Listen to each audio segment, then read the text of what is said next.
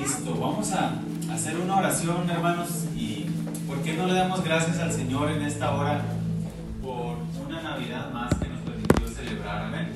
Eh, a lo mejor eh, esta Navidad fue diferente, a lo mejor eh, hubo cambios, a lo mejor no era la Navidad que esperábamos, a lo mejor sí, a lo mejor pudimos pasar un tiempo muy agradable, pero a pesar de cualquier situación, ¿por qué no le damos gracias al Señor un momento? Amén. Ahí donde está, cierra sus ojos un momento y dele gracias al Señor. Señor, gracias por tu fidelidad. Gracias, Dios, porque nos has permitido celebrar este año una Navidad más en donde reconocemos, Dios, que eres tú el centro de, de esta celebración, que eres tú, Señor, el centro de nuestra vida. Y hoy te damos gracias, Dios. Gracias por todo lo que tú has hecho. Gracias porque nos has dado vida eterna en Cristo Jesús, Señor, te damos gracias por nuestra familia, gracias por el tiempo que pudimos compartir. Gracias, Señor, te damos por todo lo que tú haces por nosotros. Señor, en esta hora te damos gracias y te pedimos que tú hables a nuestra vida, que tú eh, obres en, en esta reflexión, que tú puedas traer esta palabra a nuestro corazón, Señor, y este mensaje especial de Navidad pueda, Señor, impactar nuestra vida, pueda, Señor, hacer la obra y el propósito que tú tienes para nosotros en esta tarde, Señor. Te damos muchas gracias y te pedimos que tú hables a nuestras vidas en este día, Señor. Te damos gracias en el nombre de Jesús. Amén y amén. Puede tomar su lugar, hermano. Muchas gracias.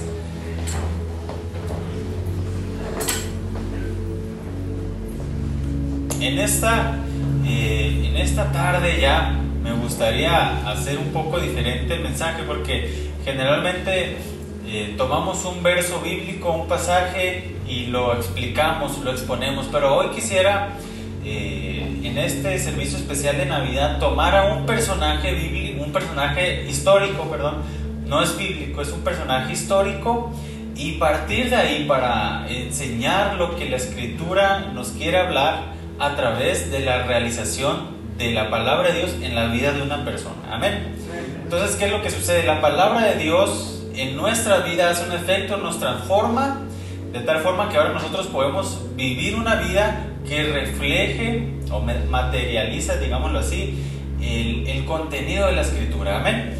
De tal forma que cuando yo amo a una persona, que cuando yo perdono, estoy reflejando el mensaje de la escritura en mi vida. Amén. Así que yo quisiera tomar a un personaje de la historia en esta hora para explicar la escritura y precisamente vamos a comenzar con esto. Yo quiero que, que use su imaginación eh, en este día. Vamos a echar a volar nuestra imaginación porque voy a contarles una historia. Esta historia es la historia de una persona, es un joven eh, que fue el producto de la oración de un matrimonio y, cuenta la historia que a finales más o menos del siglo 3, a finales del siglo tercero después de Cristo, había un matrimonio y yo quiero que se lo imagine, fue un matrimonio dedicado a Dios, era un matrimonio eh, que amaba a Dios, que servían a Dios, en el cual eh, el esposo se llamaba Epifanio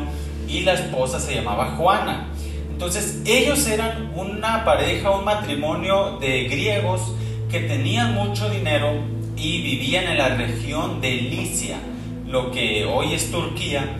Entonces ellos conocían, eran conocidos más bien por la sociedad, eh, por su piedad, por todo lo que eh, ellos amaban a Dios, todo lo que ellos hacían para Dios, por su dedicación a Dios. Entonces ellos tenían este reconocimiento de la sociedad de que eran hombres que amaban a Dios. Entonces, ellos tenían más o menos 30 años pidiendo a Dios, orando a Dios por un niño, para que Dios les concediera tener un bebé. Entonces, después de 30 años de oración, el Señor les concede tener un pequeño, tener un bebé. Entonces, de este bebé, de este pequeño es el que quiero comenzar hablando en esta hora. Y resulta que este pequeño niño fue criado desde, desde su niñez en la escritura. Él, él fue instruido en la palabra de Dios desde muy pequeño. Sus padres le enseñaron a orar, le enseñaron a leer la Biblia, le enseñaron todo lo que ellos sabían acerca de Dios y cómo relacionarse con Dios. Entonces, dice la historia que este pequeño niño, desde muy jovencito, desde muy niño, ya exhibía cualidades espirituales de piedad, de devoción a Dios. Ya desde pequeño él anhelaba estar en, el templo, él anhelaba orar, leer la Biblia y todo esto desde muy pequeño. Entonces, eh, todo iba muy bien, eh, pero hasta que un día en su adolescencia es muy probable que ocurrió que en esa región en donde estaba eh, azotó una plaga, un virus mortal que cobró la vida de muchas personas y entre las personas que fallecieron en esa época estaban sus padres, los padres de este pequeño niño fallecieron ambos en esta plaga que azotó esa región. Entonces, para este momento, este pequeño jovencito quedaría pues huérfano, muy niño, muy joven, probablemente adolescente, y era un joven rico, era, había heredado una gran fortuna de sus padres. Entonces, este joven, este niño es encomendado a su tío y su tío es un obispo, es un pastor, el cual lo sigue instruyendo en la palabra de Dios y eventualmente este joven sería ordenado como pastor. Entonces la tradición enseña o, la tradición histórica enseña que una ocasión en, en esta región, ya cuando este jovencito era un pastor, era un joven pastor, había una familia que cayó en una situación económica muy pobre. Era muy pobre la familia. De hecho, solo estaba el papá y tenía sus tres hijas. Entonces, la tradición de ese entonces, de esa región, decía que para que hubiera un matrimonio, eh, los papás de la novia tenían que darle una ofrenda al novio, Entonces yo no sé en qué momento se perdieron esas bonitas tradiciones, pero vamos a ver si podemos instituirlas otra vez, ¿verdad? Entonces la familia de la novia tenía que darle una ofrenda económica al novio. Entonces, de esta forma, junto con la ofrenda, le darían la mano de la hija. Esto era una tradición de, de ese contexto.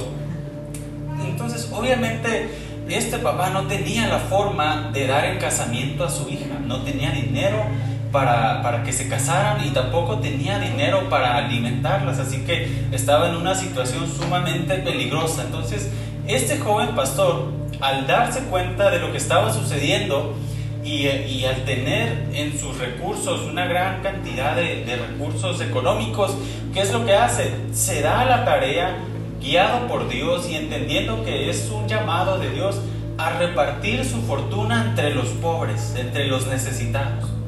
Entonces cuenta la historia que en una ocasión este joven pastor tomó una bolsa llena de dinero y fue a la casa de este padre de familia, metiendo su mano por la ventana dejó caer una bolsa llena de dinero. Dice la historia que una de esas ocasiones cayó en unas medias, en unos calcetines que estaban en, una chimenea y ahí cayó la bolsa de dinero. Ya más o menos algunos ya se están dando una idea de quién es. Entonces, el padre, al ver esa bolsa de dinero, pues se sorprendió, ¿verdad? Y a los días, a los meses, la primera hija fue dada en casamiento, lo que significaba que ya tenía un futuro asegurado, ya era responsabilidad del esposo, ¿verdad? Como que el papá dijo, no, pues ya, esposo, pues ahí te le echas a ver cómo le haces, pero ya es tu esposa. Entonces, le quedaban otras dos hijas. ¿Qué es lo que pasa? Otra vez, este joven pastor se da la tarea de hacer esto nuevamente para que el padre pueda tener una estabilidad económica y pueda esta familia salir adelante. Entonces, el padre de familia, al ver esta situación, pues conmovido, dijo, se preguntaba, ¿quién será el benefactor? ¿Quién será aquel que me está dando todo este dinero para salir adelante? Entonces se desveló y se dio a la tarea de descubrir quién era. Y noche tras noche, desvelada tras desvelada, estuvo esperando hasta que una ocasión el joven pastor iba, dejó el dinero, pero el padre de familia lo encontró y supo quién era. Entonces el padre de familia salió corriendo y con lágrimas en los ojos se arrodilló ante él y le dio gracias, gracias por todo lo que estás haciendo porque yo no tenía la forma de salir adelante. Entonces este joven pastor lo levanta, lo abraza, le seca las lágrimas y le dice, no, por favor, no le digas a nadie quién fue el que te está dando este dinero, no le digas a nadie que ¿verdad? Por el hecho de que sí sabemos quién fue, podemos pensar que este padre de familia hizo todo lo contrario de lo que le había dicho el joven pastor, ¿verdad? Y a lo mejor tenía de sangre mexicana, ¿verdad? Porque nos dicen una cosa y hacemos lo otro, ¿verdad?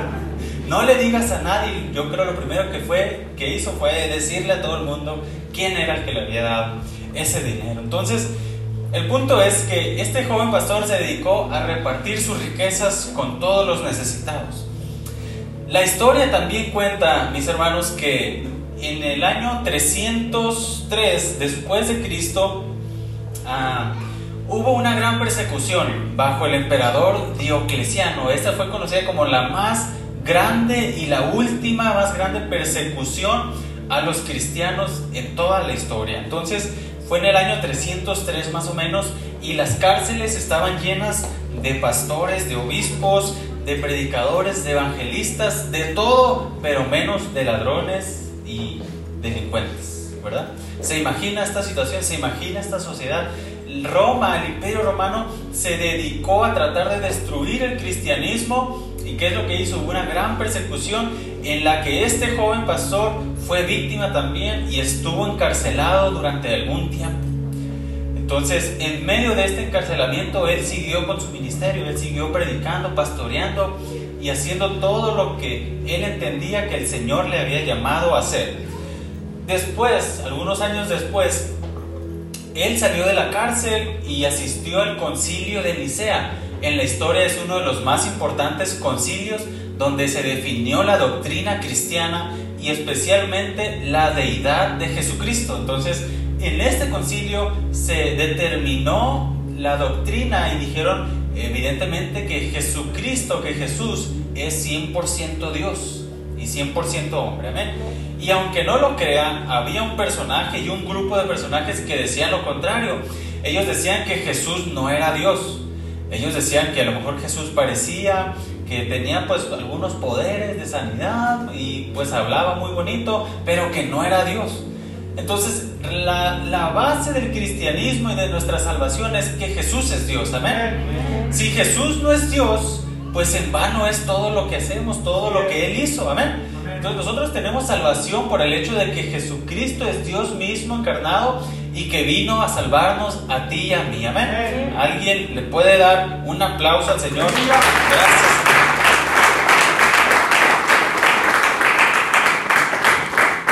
Si decimos que Jesús no es Dios, pues en realidad no tenemos nada. Amén. Y este joven pastor del que les cuento defendió la doctrina de que Jesucristo sí era Dios de tal forma que en este debate que se, que se dio en este concilio hubo un momento en que el debate fue tan fuerte que este joven pastor explotó y se convirtió en el primer boxeador cristiano de la historia, ¿verdad? Le dio un golpe, literalmente un golpe en la cara a Arrio, que decía que no era Dios, le dio un golpe y lo tumbó al suelo. Entonces uno se queda así como que, órale, ¿no? Este brother sí está muy entrado, ¿no? Entonces, eh, fuera de decir, yo no les quiero predicar que no le vamos a dar golpes a nadie, hermanos, ¿eh? así que algunos ya estaban preparando los guantes, pero no se, no se emocionen, hermanos. Entonces, este hombre, este joven pastor, defendía la doctrina del Señor, defendía la escritura a capa y espada, de tal forma que sucedió esto. Ahora, este hombre, este, este joven pastor, eh, se llamó Nicolás, Nicolás de Mira, por el lugar en donde estaba. Eh, Nicolás de Mira, que en nuestro tiempo lo conocemos más bien como Papá Noel o Santa Claus. Entonces, el personaje que nosotros conocemos como Papá Noel o Santa Claus, si ya se dio cuenta, es un personaje un poquito diferente al que nos imaginamos, ¿verdad? Era un personaje eh, que probablemente no tenía la barba blanca, no, a, lo mejor no era gordito, a lo mejor no estaba vestido de rojo, pero era un personaje que amaba a Dios, un personaje que se dedicó a servir a Dios. Amén. Así que en esta hora yo quiero hablarles de tres cosas que aprendemos de el pastor Nicolás. Yo decidí ya no llamarle Papá Noel, ¿verdad? Yo ahora le voy a decir a Santa Claus el pastor Nicolás. ¿Sí? Amén.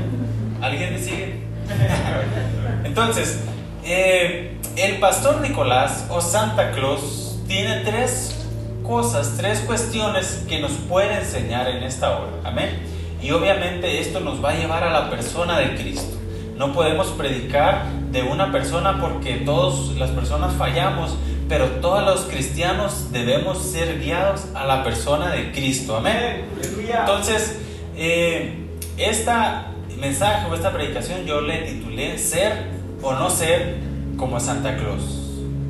Así que aquí usted va a decidir si usted quiere ser o no quiere ser como Santa Claus, ¿verdad? No estoy hablando de la talla de los pantalones ni de camisas, ¿verdad? Algunos dicen, ya vamos para allá, hermano. No, no, no. Vamos a hablar de, de ser o no ser como, como Santa Claus espiritualmente. Amén. Así que la primera cuestión que aprendemos del pastor Nicolás es que en esta Navidad nos hace reflexionar sobre nuestras cualidades espirituales. Diga conmigo, cualidades espirituales. Como les decía, el pastor Nicolás desde pequeño fue instruido en las escrituras, fue un hombre que aprendió acerca de la Biblia. Amén. Y dice la Biblia precisamente en Proverbios 22, 6, usted lo recuerda, instruye al niño en su camino y aun cuando fuere grande, ¿qué pasa? No se apartará de él. Amén. Entonces, la escritura nos enseña que cuando nosotros instruimos a nuestros pequeños, va a llegar un momento en el que ya a lo mejor no van a querer obedecernos o escucharnos. Pero si usted lo instruye en la palabra, él ya va a tener una semilla ahí, un, cimiento que le va a hacer decidir eh, por sí mismo lo que es bueno y lo que es malo. Amén. Entonces, si usted tiene a su niño en la iglesia, no deje de traerlo.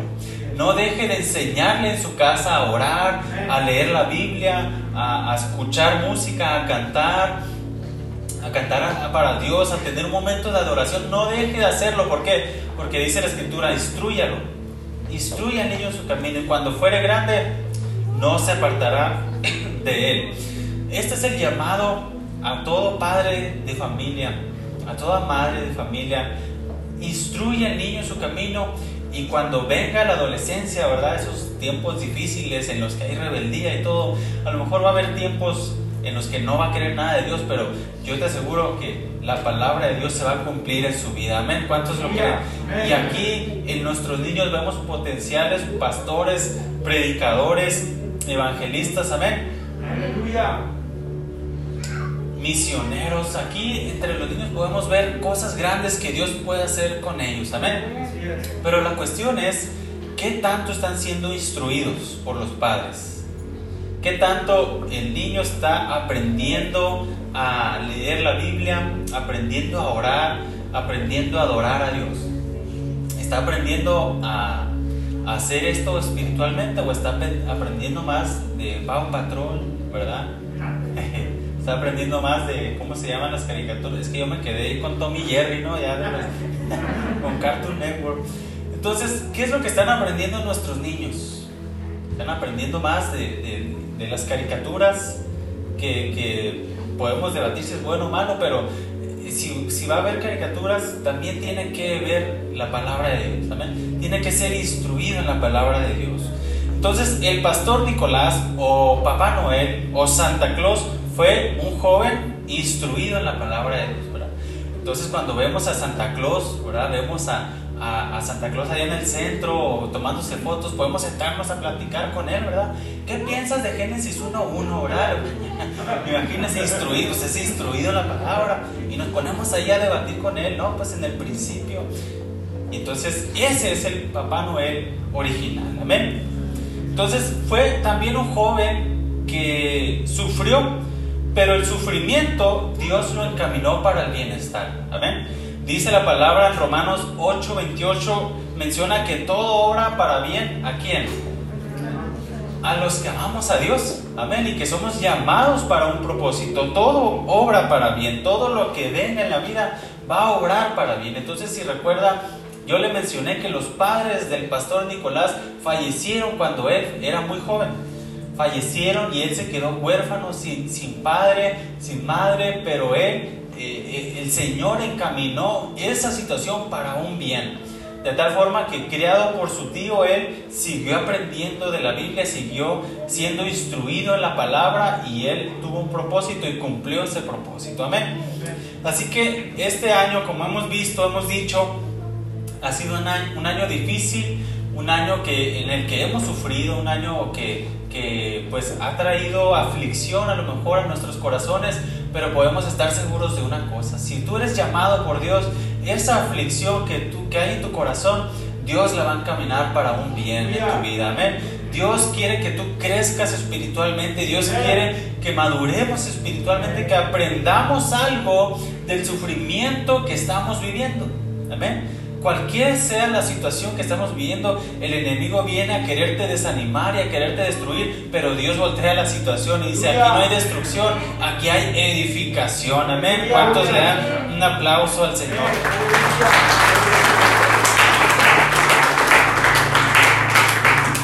Entonces todo lo que pasemos en nuestra vida, si nos aferramos a Dios y a su palabra, va a ser encaminado para bien. Amén.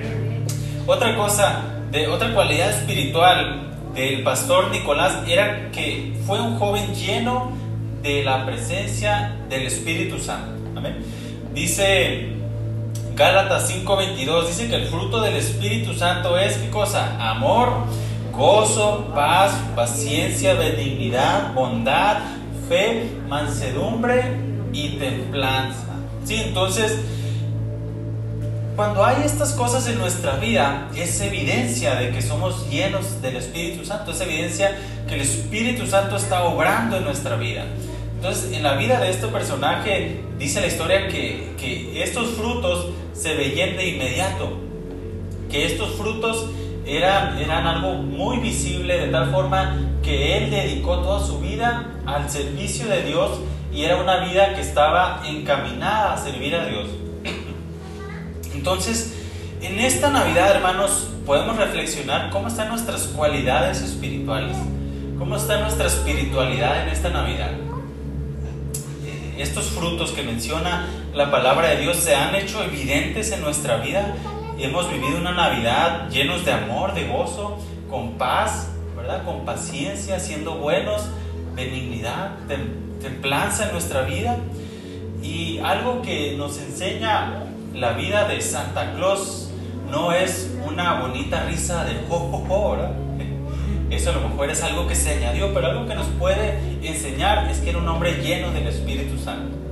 El Santa Claus original fue un hombre lleno del Espíritu Santo. Entonces, en esta Navidad, si se fijan, ya incluso la persona de Santa Claus nos está guiando a las cosas de Dios. ¿Por qué? Porque el mismo Santa Claus entiende que la Navidad no se trata de él, que no se trata de los regalos que él trae o de las fotos que nos podemos tomar, sino se trata de lo que Dios hace en nuestra vida y de lo que Cristo ha hecho para nosotros. Amén. Entonces, esto era algo de lo que estaba sucediendo en la vida del pastor Nicolás. Las cualidades espirituales que él reflejaba como fruto del Espíritu Santo eran evidentes. De tal forma que hoy reconocemos a una persona no por, por, los regalos o por todo lo que haya hecho, sino por lo que Dios hizo en su vida. Amén. Y así nos gustaría ser reconocidos a Dios aquí, los que, los que ministran, los pastores, evangelistas, eh, les reconocemos no por sus fuerzas, no por los que ellos hicieron, sino porque Dios obró en ellos una transformación de tal forma que glorifican y sirven al reino de Dios. Amén. Entonces, esto son las cualidades espirituales que mostraba Papá Noel o Santa Claus. Amén.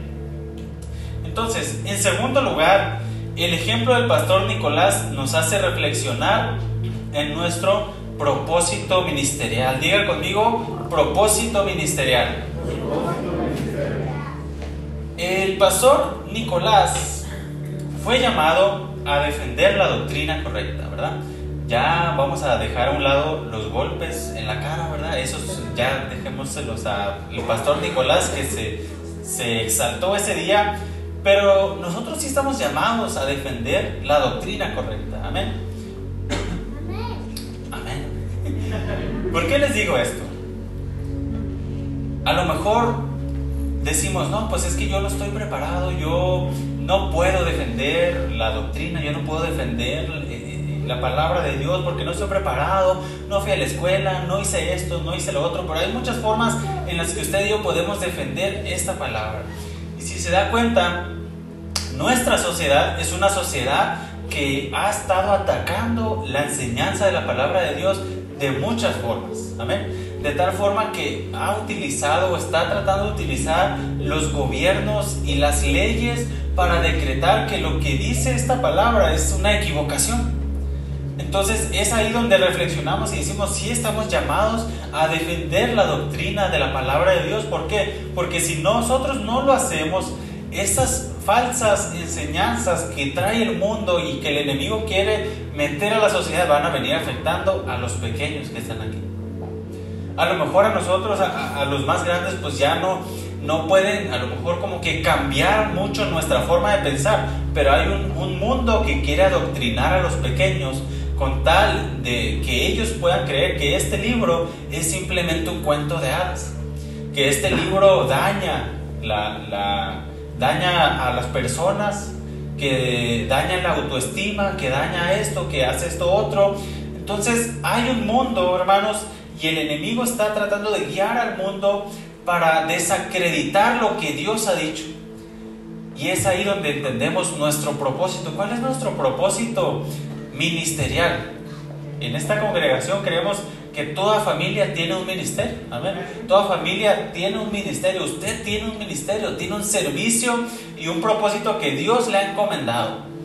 Y entonces si mira aquí a los pequeños, usted tiene que cumplir un propósito de Dios por el bien de ellos y las generaciones que vienen después. Amén. De tal forma que tenemos que buscar todas las, todos los medios posibles para defender que esto es la palabra de Dios, que esto es la verdad, que esto trae vida eterna, transforma las vidas, restaura las familias. ¿Alguien lo cree? Amén. Eso es lo que está buscando el Señor. Hombres y mujeres valientes que defiendan el hecho de que esto no es solo papel, sino que esto es la palabra de Dios. Que lo que está aquí escrito transforma nuestras vidas. Y la cuestión es, en esta Navidad, ¿hemos reflexionado en nuestro propósito? Hemos reflexionado en el hecho de que Santa Claus, el que vemos ahí dibujado, color de rojo, con la barba así, el pelo blanco y todo, eh, no era simplemente alguien que repartía regalos, sino que era originalmente un hombre que defendió la enseñanza y la doctrina del Señor.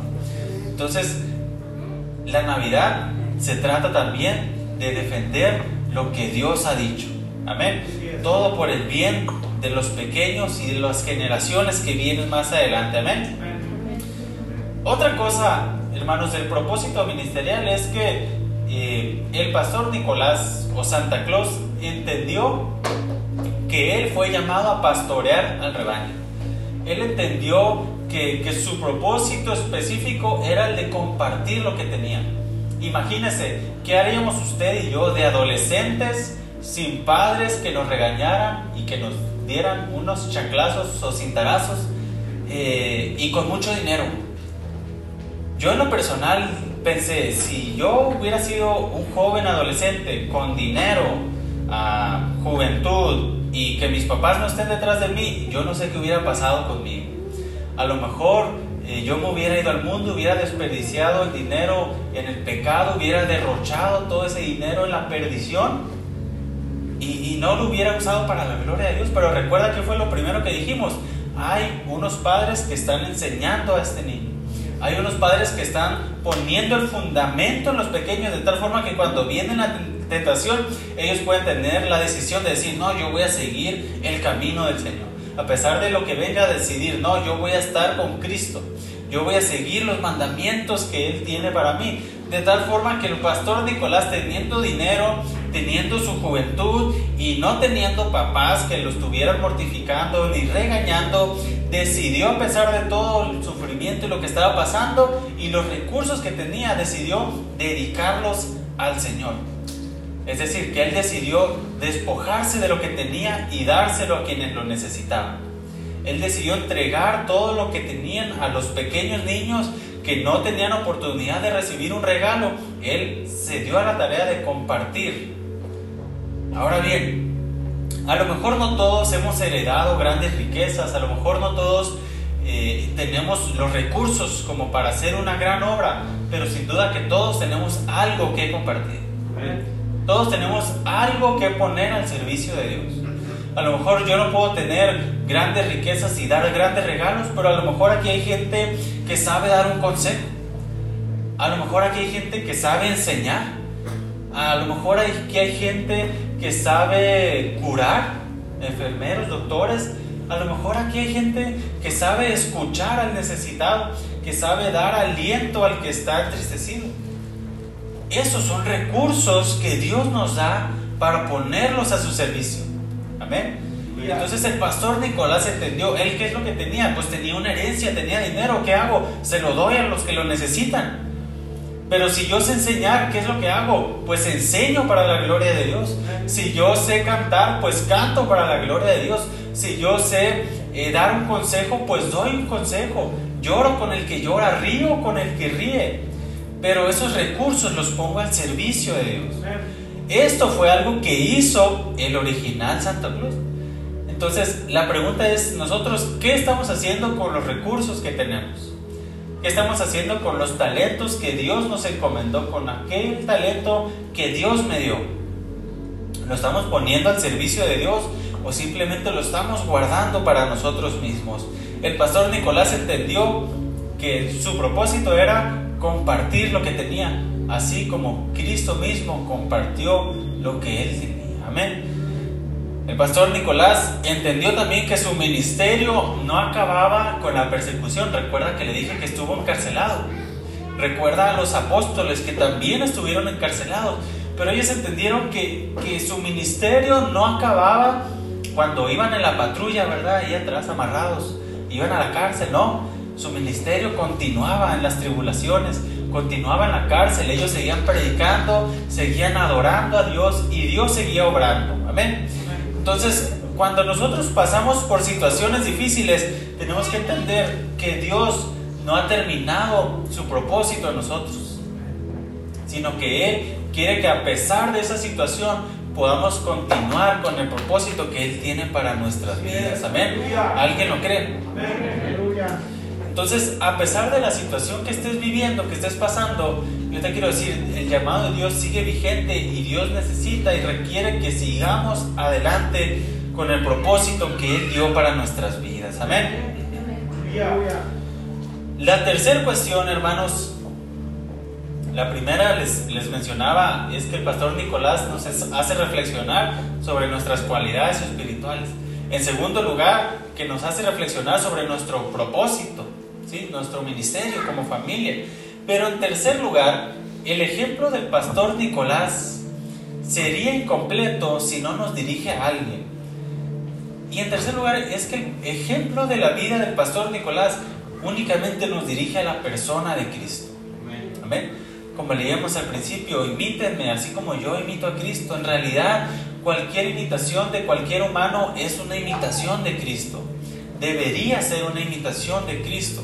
Amén. Entonces la persona de Santa Claus nos llama o nos indica el camino para ser como Cristo. Entonces ser o no ser como Santa Claus. Yo tengo que ser como Santa Claus en el sentido de que tengo que ser como Cristo. ¿Verdad? Algunos ya se estaban emocionando, entonces ya ahorita le vamos a entrar a la comida, ¿verdad? Para ponernos como Santa Claus. Pero no, no se emocionen.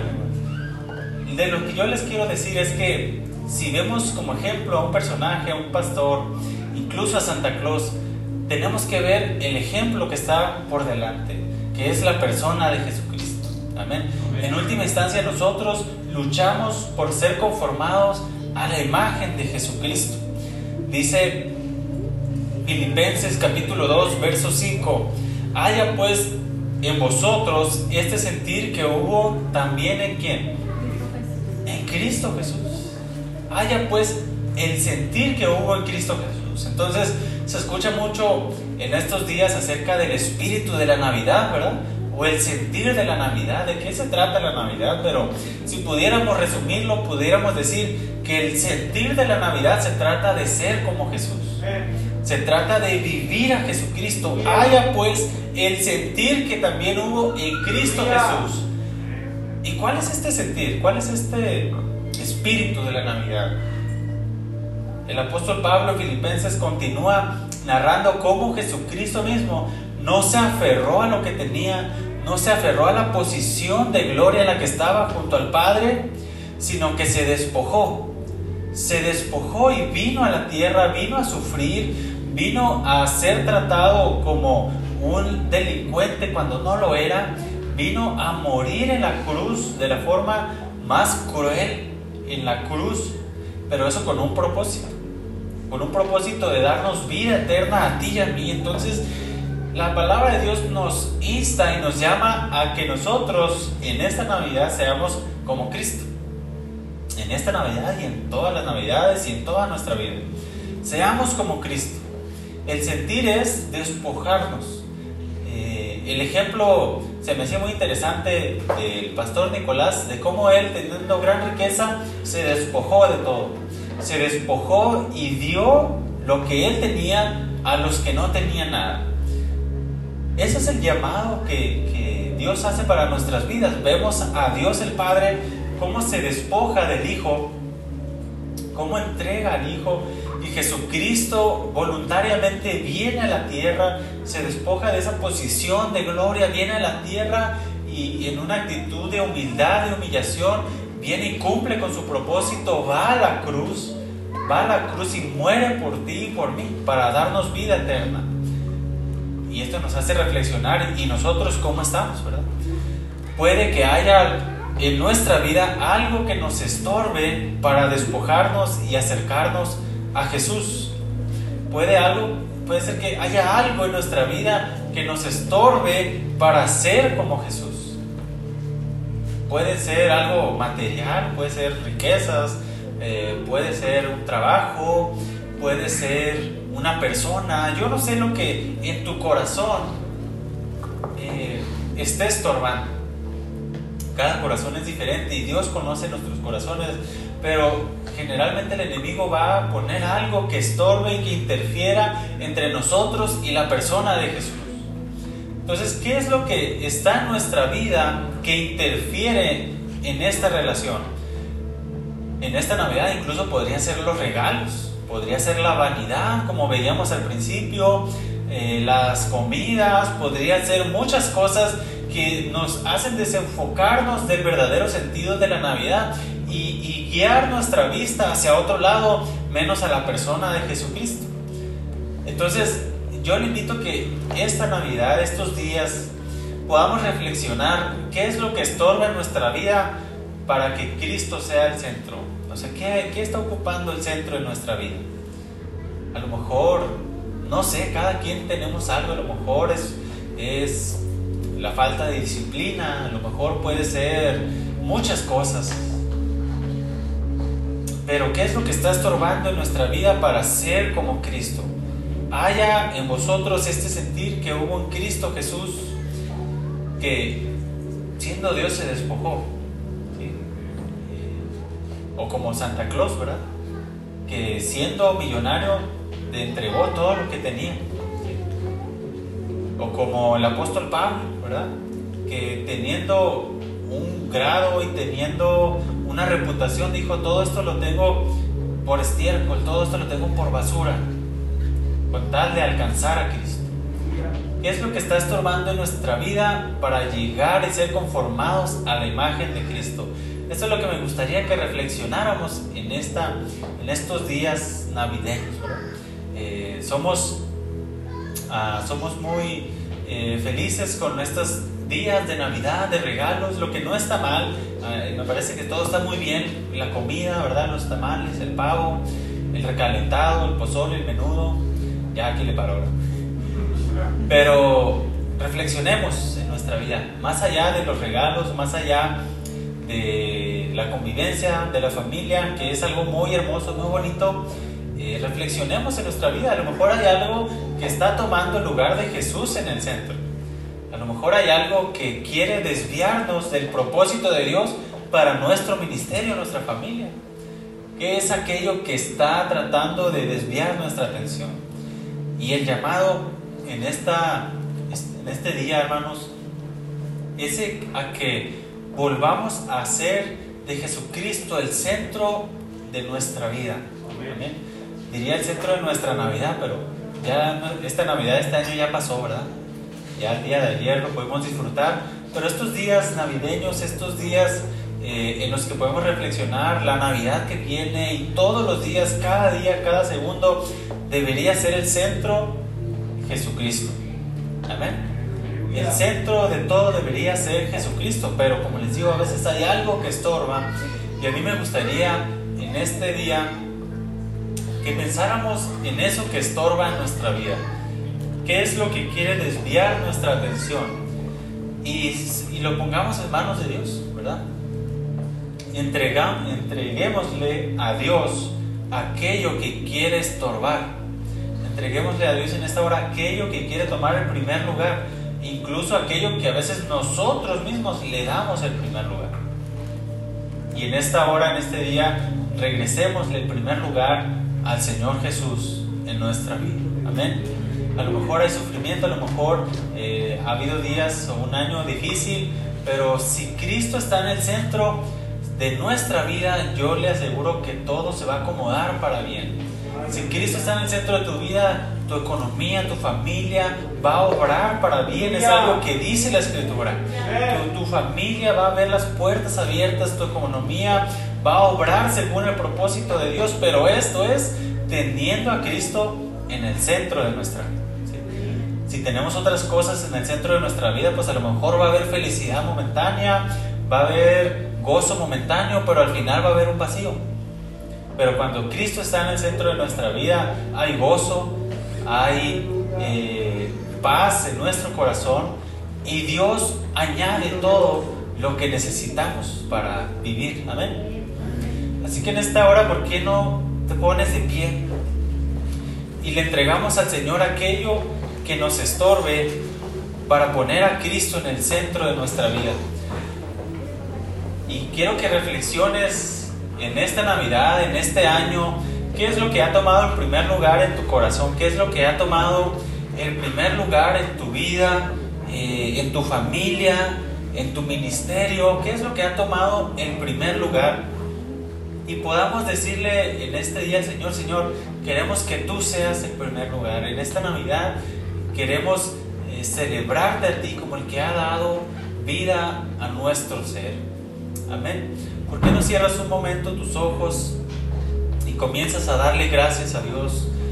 Cierra un momento tus ojos y a lo mejor si hemos desviado nuestra atención de Jesucristo, porque no le decimos Señor, perdónanos, porque a lo mejor hemos hecho de esta Navidad eh, una vanidad, a lo mejor hemos hecho de esta Navidad algunos excesos, pero no queremos Señor que el centro de la Navidad sean los regalos, o sea Señor, cualquier otra cosa, no queremos que sea la comida.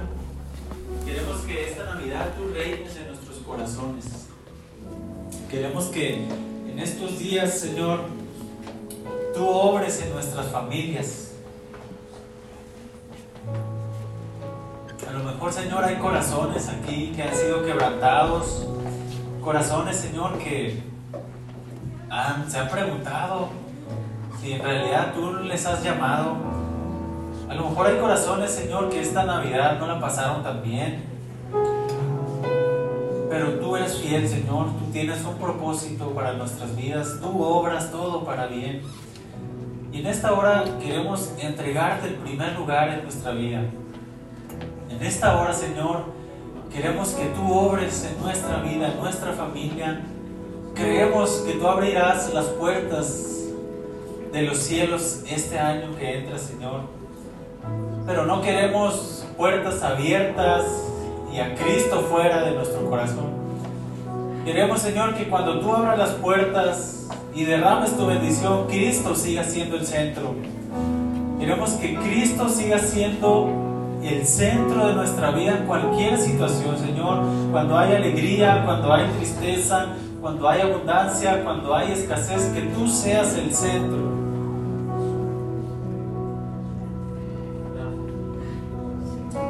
pido, Señor, que tú obres en nuestros corazones. Cuando el enemigo ha querido desviar nuestra atención, que tú nos enfoques, Señor, una vez más en tu Hijo, Jesucristo muriendo en la cruz por nosotros, Jesucristo restaurando nuestra familia, dándonos vida eterna, Señor. Y aunque a lo mejor muchos de nuestros hermanos ya no están con nosotros, tú nos has dado la promesa, Señor, tú nos has dado la esperanza de que aquel día celebraremos juntos con ellos.